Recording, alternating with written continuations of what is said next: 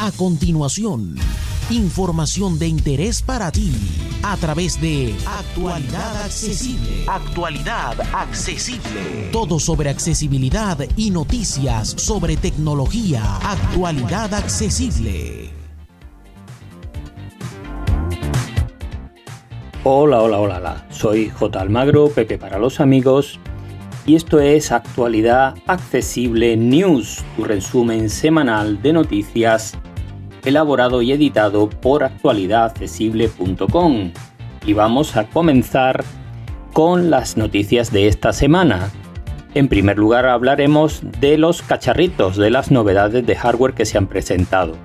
Ha sido una semana un poco rara porque después de la semana pasada con la presentación de los nuevos Mac con Apple Silicon, esta no ha habido muchas novedades, pero bueno, alguna hay. Por ejemplo, Realme ha presentado un nuevo teléfono de su gama media, el 7 Realme 7 5G, que la principal característica que tiene es esa, que incorpora 5G, el resto de características las comparte con su gama 7, de la que ya hemos hablado varias veces en, en este resumen de noticias.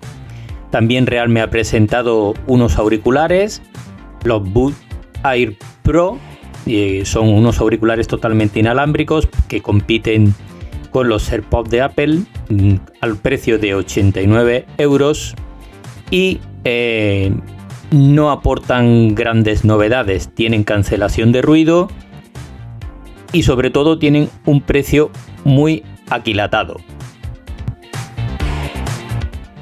Por su parte, eh, TCL, la empresa matriz de Alcatel, una muy conocida marca de telefonía, ha presentado sus nuevas tablets de cara a esta Navidad y ha presentado tres modelos, la 1T10, la 3T10 y la TKEE. E. Así que son tres tablets muy económicas, empiezan con el último modelo, la TK, que es eh, dirigida a niños, es una pantalla de 7,8 pulgadas, todas bajo Android, y es lo que tiene de particular es que tiene unas carcasas muy coloridas y bastante más rígidas preparadas para posibles golpes. Y luego la gama T1 y la T10 son dos pantallas de 10 pulgadas, en este caso dos tablets con pantalla de 10 pulgadas. La 1 más básica arranca en 109 euros y la T3 tiene la posibilidad de usar 4G y tiene también mejoras en cuanto a cámaras y procesador.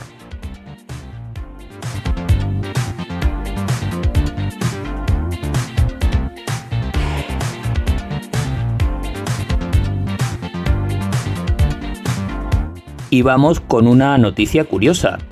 El Software Power es un altavoz Bluetooth que no necesita que lo conectemos a ninguna fuente externa para recargar su batería. Se recarga con el agua de la ducha, lo colocamos en el cabezal de la ducha, es compatible con cualquier cabezal por el que salga agua y lleva un tubito que en su interior tiene una turbina que al pasar el agua con presión carga la batería. Una vez cargada, su duración es de hasta 16 horas, así que no podréis decir que se os ha acabado la batería mientras estabais en la ducha.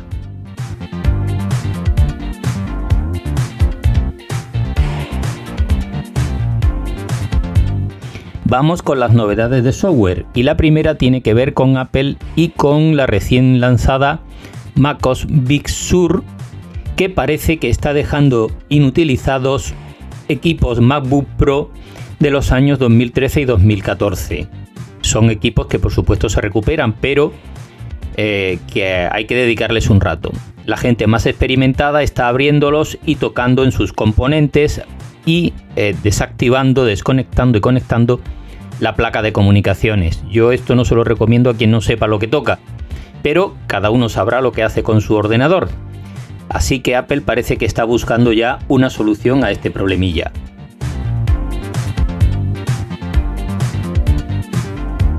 Otra noticia de esta semana es que Google va a ampliar la capa de información que tiene Google Maps en relación con COVID-19 eh, disfrutando así de muchos más datos de la incidencia real en cada sitio, los casos que hay, las hospitalizaciones, en fin, una, una capa más amplia de información que incluso afecta al transporte de la zona, en el que podremos ver el nivel de saturación que tiene. Y en algunos países ha implementado una nueva funcionalidad también que permite que la propia aplicación nos avise para que vayamos a recoger la comida que hemos encargado en nuestro restaurante preferido si hemos hecho la reserva desde su propia aplicación de Google Maps.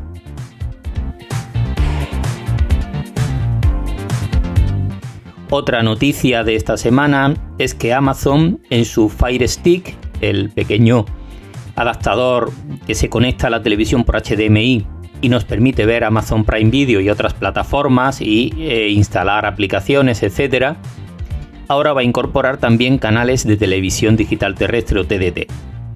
Así en España, por ejemplo, ya se pueden ver los canales del grupo Radio Televisión Española y los de A3 Player y es de suponer que eh, Mediaset y alguna otra plataforma se incorporarán en breve. Incluso se habla de que se podría incorporar Pluto Televisión.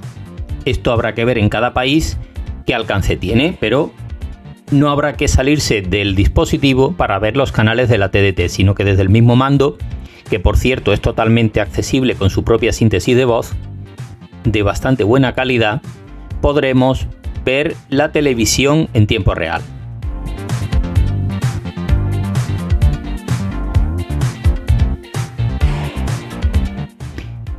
Y ahora una curiosidad. DisplayMate, que prueba siempre las pantallas de todos los nuevos terminales, acaba de decir que la mejor pantalla que hay en este momento en el mercado es la del iPhone 12 Pro Max. Así que ya sabéis, si os interesan mucho las pantallas, esta es la mejor. Y vamos con un rumor para terminar. Parece ser que el iPhone plegable ya se está empezando a em, estudiar y a ver su funcionamiento en las instalaciones de Foscon. Así que, pues ya sabéis, también llegará un iPhone plegable, según dicen las malas lenguas.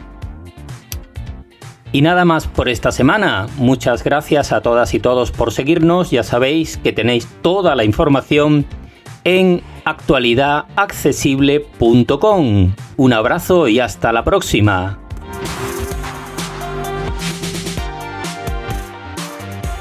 Para más información dirígete a www.actualidadaccesible.com, tu página global de accesibilidad.